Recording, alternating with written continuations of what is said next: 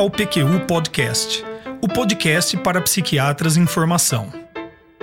Aqui você encontrará opiniões, revisões críticas das evidências, clássicos revisitados e comentados, atualizações. Tudo isso de maneira dinâmica e informal, na medida do seu interesse e de acesso muito fácil. O objetivo é apresentar dados científicos e comentários que possam de alguma maneira contribuir na sua formação e auxiliar na sua prática clínica. Aqui é evidência com opinião.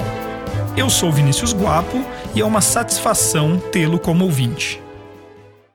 Há algumas semanas, o jornalista Jorge Pontual, durante participação no programa Globo News em Pauta, fez um depoimento sobre seu histórico pessoal de portador do que me pareceu um transtorno depressivo recorrente. Neste depoimento, ele conta também que recentemente havia realizado uma testagem farmacogenética e os desdobramentos disto. Vamos ouvir um trecho desse depoimento, em que ele fala de seu quadro depressivo. A pauta agora é depressão e tem uma novidade que pode revolucionar o tratamento da doença. É um teste genético que indica o remédio certo para cada pessoa e pontual. Você já testou? Conta pra gente. Pois é, eu, eu sofro de depressão desde é, quase 40 anos que eu me trato. E eu já tomei vários remédios, uma, uma série de remédios, e nunca deu muito certo. Eu fui nesse psiquiatra ano passado e ele é, faz um teste, ele aplica um teste que se chama Genomind, em inglês, né? G-E-N-O-M-I-N-D, Genomind, que é um teste de 18 genes, é um teste de DNA, quer dizer, tira uma amostra é, na, da, daqui dentro da bochecha, né? manda para o laboratório e eles te dão um perfil genético. No meu caso, é, nesse exame foram 18 genes que são ligados à saúde mental. E foi muito interessante, e em seguida, ele diz isto aqui sobre a testagem farmacogenética. Descobri que tem um gene que eu processo os medicamentos muito rápido. Eu metabolizo os medicamentos, absorvo rápido demais por causa desse gene. Isso impede que vários tipos de medicamentos tenham ação esperada, porque, como eles são absorvidos depressa demais, não dá tempo de fazer o efeito esperado. E tem muitos antidepressivos que têm esse problema. Eles agem de uma forma que, se você metaboliza eles muito rápido, muito como rápido. eu, eles não fazem efeito. Entendi. E aí eu fui olhar quais são os remédios que eu tomei nesse. Tem uma lista que vem junto, né? Com, com o exame, os remédios que eu tomei para depressão nos últimos, nas últimas décadas eram exatamente aqueles que não funcionam para mim por esse problema. Ah, ninguém merece. Por isso que não dava certo. Claro. E aí veio também a lista dos remédios que não tem esse problema, remédios para depressão que eu posso tomar que vão ter um efeito maior porque não vão ser absorvidos tão rápido. E aí eu escolhi um junto com o psiquiatra, estou tomando já quase um ano, e é incrível, a diferença é enorme. O que meu maravilha. humor melhorou muito. Eu não sei se vocês notaram, mas eu acho que eu estou mais, sei lá. Depressão é um problema de, de, de falta de, de, neuro, de neurotransmissores como serotonina, dopamina e outros no cérebro. As pessoas têm uma impressão errada, que acham que depressão é assim, a pessoa se entregar, é a pessoa não reagir. Tem muita gente. Eh, depois que saiu a minha matéria no Bem-Estar, no programa Bem-Estar da Globo na terça-feira, contando isso, tem gente que me escreveu assim. Poxa, eu não entendo como é que um jornalista que é correspondente da Globo, em Nova York, morando em Manhattan, que tem absurdo. depressão. Não consigo entender. Uma coisa não tem nada a ver com a outra, entendeu? É é, é, um problema, é uma doença crônica, não tem nada a ver com a, a situação da vida da pessoa. Não, Muita uhum, gente não entende uhum. isso. E tem que tomar uhum. remédio para corrigir. E eu, felizmente, descobri o jeito de tomar o remédio certo, né? Antes de mais nada, gostaria de dizer que, mesmo que discorde de alguns pontos do depoimento do jornalista, em hipótese alguma, o intuito é condenar tal depoimento. Pelo contrário, considero que o Jorge Pontual faz um bem aos pacientes com transtorno psiquiátrico ao trazer o assunto para discussão em um veículo de mídia de grande impacto, principalmente usando este viés pessoal. Um jornalista bem-sucedido, famoso, contando sua luta contra sintomas depressivos, ajuda a diminuir o estigma dos transtornos psiquiátricos. Este podcast é uma iniciativa nossa realizada com recursos próprios. Não recebemos qualquer tipo de patrocínio. Em nosso site www.pqpodcast.com.br você encontrará todas as referências citadas neste episódio. Pode ir até lá e checar. Assine o feed do podcast. Se você está no iTunes ou em qualquer plataforma de podcasts, clique em assinar e você receberá automaticamente os nossos episódios em seu aplicativo. Bom, voltando ao testemunho do Jorge Pontual. Logo após o programa ir ao ar, houve uma enxurrada de ligações de pacientes querendo saber sobre este exame, se eu poderia solicitá-lo, quanto custa, como funciona. Eu não estou aqui me queixando de tais ligações. Acho lícito que alguém sofrendo ou vendo seu familiar sofrer com sintomas depressivos queira saber se há algo mais a ser feito no tratamento. Mas ao dar explicações, comecei a perceber alguns efeitos colaterais, entre aspas, dessa movimentação toda. Um deles foi o ar de decepção de alguns pacientes com minhas explicações. O outro foi o surgimento em mim de um receio de que o paciente pudesse achar que a minha falta de empolgação com tal exame fosse por eu não estar atualizado com esta novidade. Afinal de contas, o psiquiatra do Jorge Pontual, em Nova York, pediu tal exame para ele. Foi por causa dessas reflexões que resolvi gravar este episódio do PQU Podcast. Trazer para vocês dados e opiniões atualizadas sobre o uso clínico da farmacogenética na escolha de antidepressivos, para que você não se veja desatualizado, ou pior, pressionado a solicitar algum exame para não ser visto como desatualizado. O efeito Maria vai com as outras é um grande risco aqui neste caso. Duas revisões foram as fontes principais de dados para este episódio. Uma intitulada Farmacogenética de drogas antidepressivas, Estado da arte e implementação clínica. Recomendações da Rede Nacional Francesa em Farmacogenética. Publicada por 40 e colaboradores em 2017, na Pharmacogenetics. E a outra revisão das evidências da efetividade, malefícios e custo do tratamento antidepressivo guiado pela farmacogenômica, versus o tratamento antidepressivo usual para transtorno depressivo maior. Publicado por Peterson e colaboradores em 2017, na Psychopharmacology. Mas vamos lá. Qual o racional por trás desta ideia? É razoável pensar que uma testagem genética possa prever a resposta terapêutica a um antidepressivo?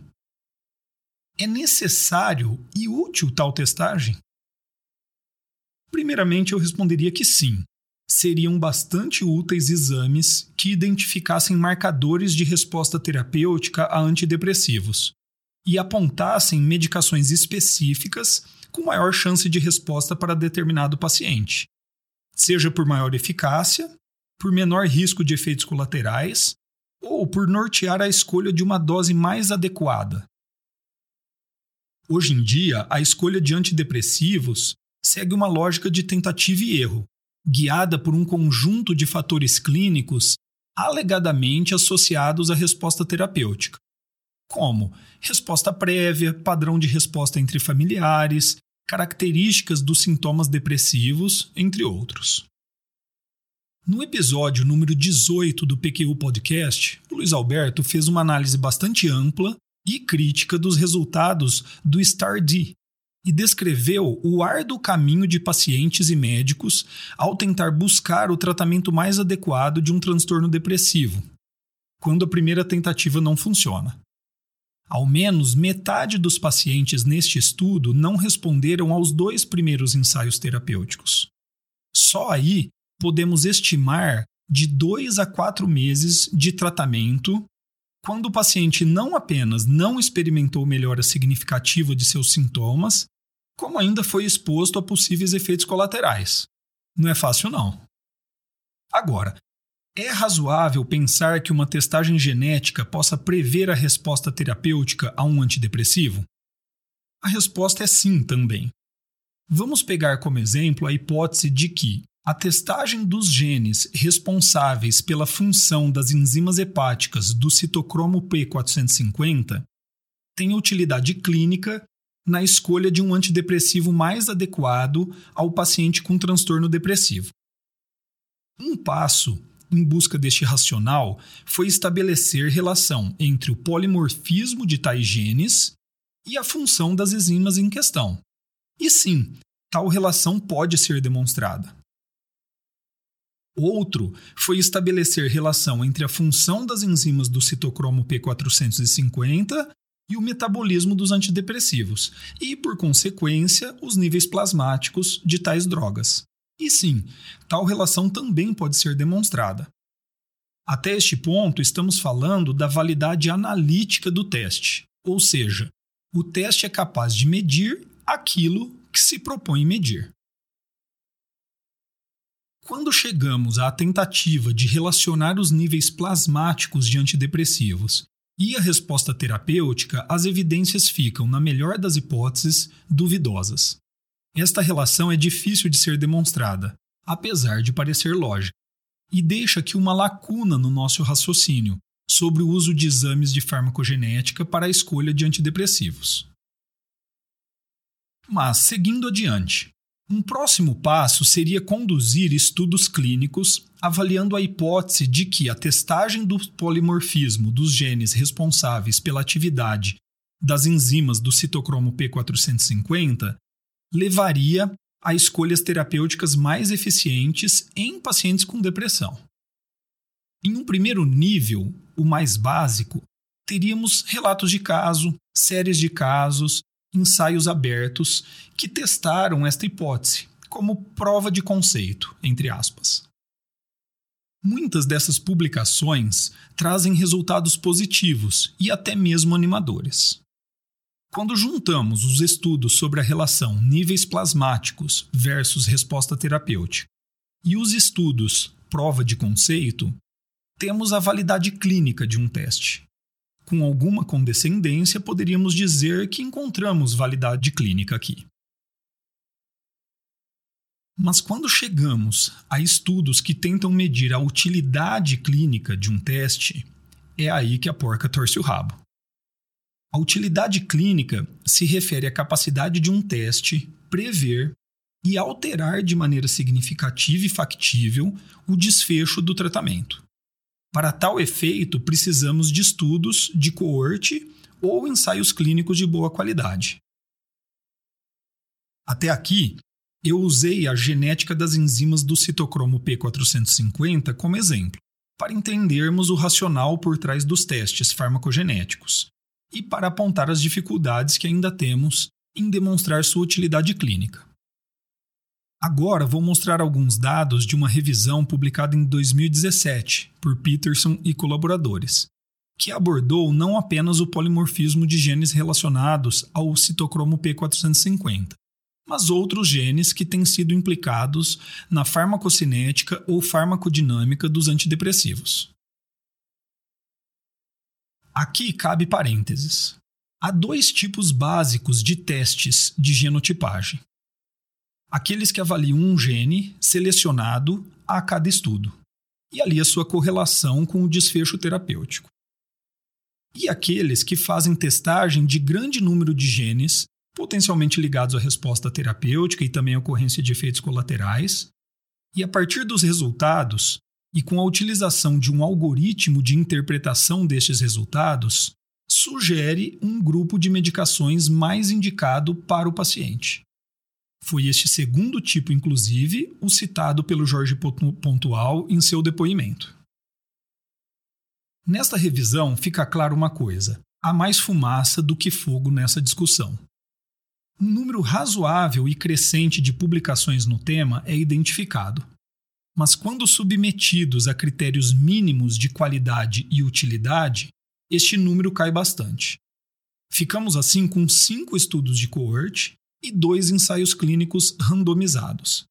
E mesmo estes estudos sobreviventes tendem a ser de curta duração, 4 a 16 semanas de tratamento, com uma amostra pequena, em média 154 pacientes, E aqui vale a ressalva que, tipicamente, estudos genéticos precisam de amostras muito maiores e ainda patrocinados pela indústria farmacêutica. Uma coorte de 116 adultos com episódio depressivo maior testou a terapêutica antidepressiva guiada pela genotipagem ABCB1. Este gene codifica uma proteína implicada no transporte de medicações na barreira hematoencefálica e, portanto, pode modular os efeitos destas medicações no seu sítio de ação. A partir do polimorfismo do gene ABCB1, uma escolha medicamentosa foi feita para cada paciente. E os resultados quanto à remissão são favoráveis ao uso da genotipagem em comparação com o tratamento usual. Além da amostra modesta, uma fraqueza do estudo é ter usado como ponte de corte para remissão pontuação de 10 ou menor na escala de Hamilton Depression, enquanto a maioria dos estudos usa pontuação 7 ou menor para caracterizar remissão com esta escala. Este detalhe provavelmente superestimou o efeito do tratamento guiado pela genotipagem. Como expliquei há pouco, Alguns estudos avaliaram o impacto de um determinado kit de testagem genética e não apenas de um gene. Esta prática tem sido muito comum e parece ganhar força, já que os laboratórios que vendem esses kits podem financiar estudos com maior facilidade. Vale destacar os problemas com essa prática. 1. Um, a testagem individual de cada gene e seus efeitos acaba ficando um pouco estimulada já que dá muito mais trabalho e leva muito mais tempo até se chegar a um resultado com aplicabilidade clínica. 2. Com isso, ficamos carentes de um arcabouço teórico que descreva a função específica de cada gene na formulação de um plano de tratamento farmacológico. E 3.